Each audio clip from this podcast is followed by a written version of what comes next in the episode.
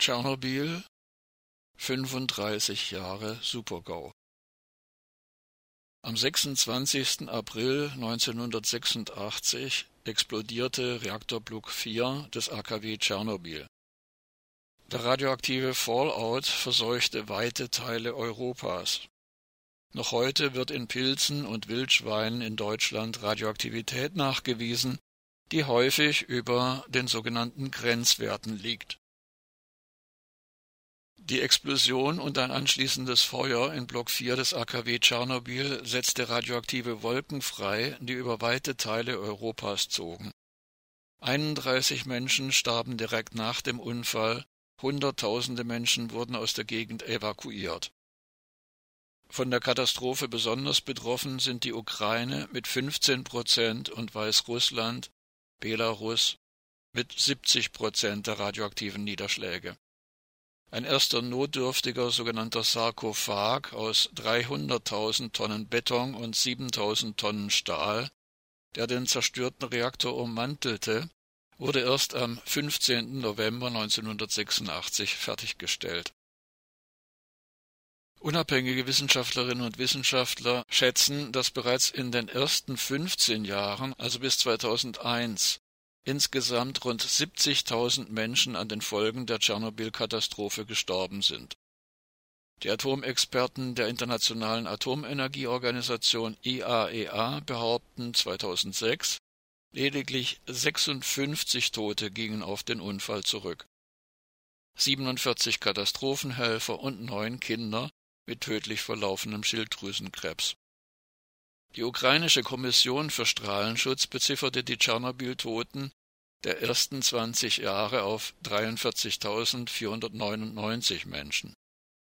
Die UN-Gesundheitsorganisation WHO veranschlagte bereits im Jahr 2000 die Zahl der Katastrophenhelfer, die an Strahlenschäden und Suizid zu Tode kamen, auf 50.000. Dabei gibt es genügend Beweise, Indizien und Dokumente für eine wissenschaftlich fundierte Schätzung der Todesopfer. Rund 800.000 Menschen aus der gesamten Sowjetunion mussten sich als Katastrophenhelfer, sogenannte Liquidatoren, an den Aufräumarbeiten nach der Katastrophe in Tschernobyl beteiligen. 50.000 von ihnen kamen nach unabhängigen Schätzungen in den ersten 15 Jahren nach 1986 durch Strahlenschäden oder Suizid zu Tode. Die 30 Kilometer Sperrzone um das AKW ist bis heute durch Cäsium, Plutonium und Strontium radioaktiv verseucht. Von den zahlreichen in der Allgemeinbevölkerung auftretenden Erkrankungen wird der durch radioaktives Jod verursachte Schilddrüsenkrebs systematisch erfasst bis Ende 2000 erkrankten in Weißrussland etwa 10.000 Menschen an diesem Krebs. Auch andere Tumorerkrankungen nahmen infolge von Tschernobyl zu.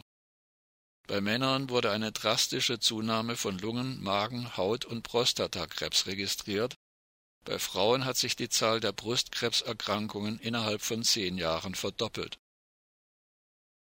die Genetikerin Hava Weinberg untersuchte hunderte Kinder von nach Israel ausgewanderten Katastrophenhelfern.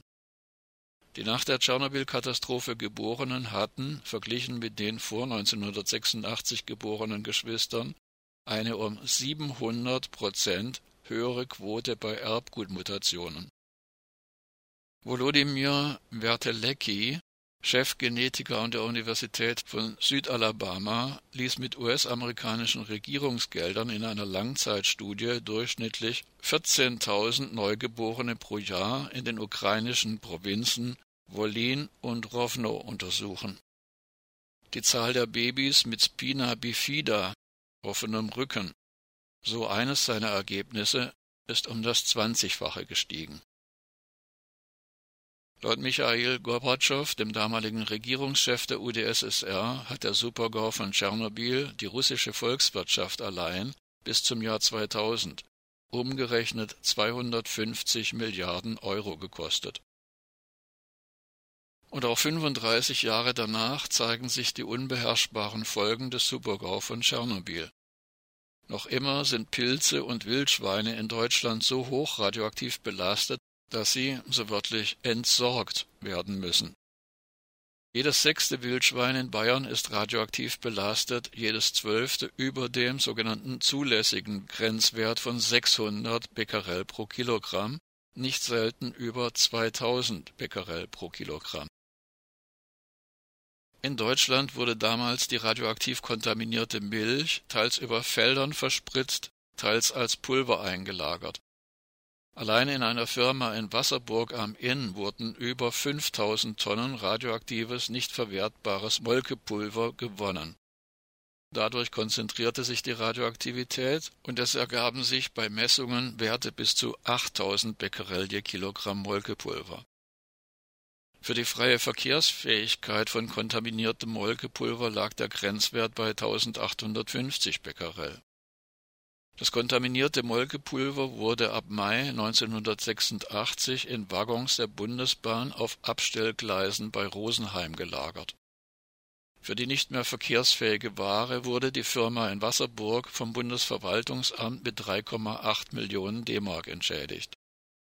Die Kosten für das Aufbereiten und sogenanntes Entsorgen der Molke und ihre Rückstände betrugen nach Angaben der Bundesregierung aus dem Jahr 2016 insgesamt 34 Millionen Euro. Ein deutscher Lebensmittelkonzern musste allein im Mai 1986 unverkäufliche Milchprodukte und Frischgemüse im Wert von rund drei Millionen D-Mark vernichten. Auch in Frankreich ist heute unbestritten, dass die radioaktive Wolke von Tschernobyl entgegen den offiziellen französischen Verlautbarungen des Jahres 1986 nicht an der Grenze Halt machte.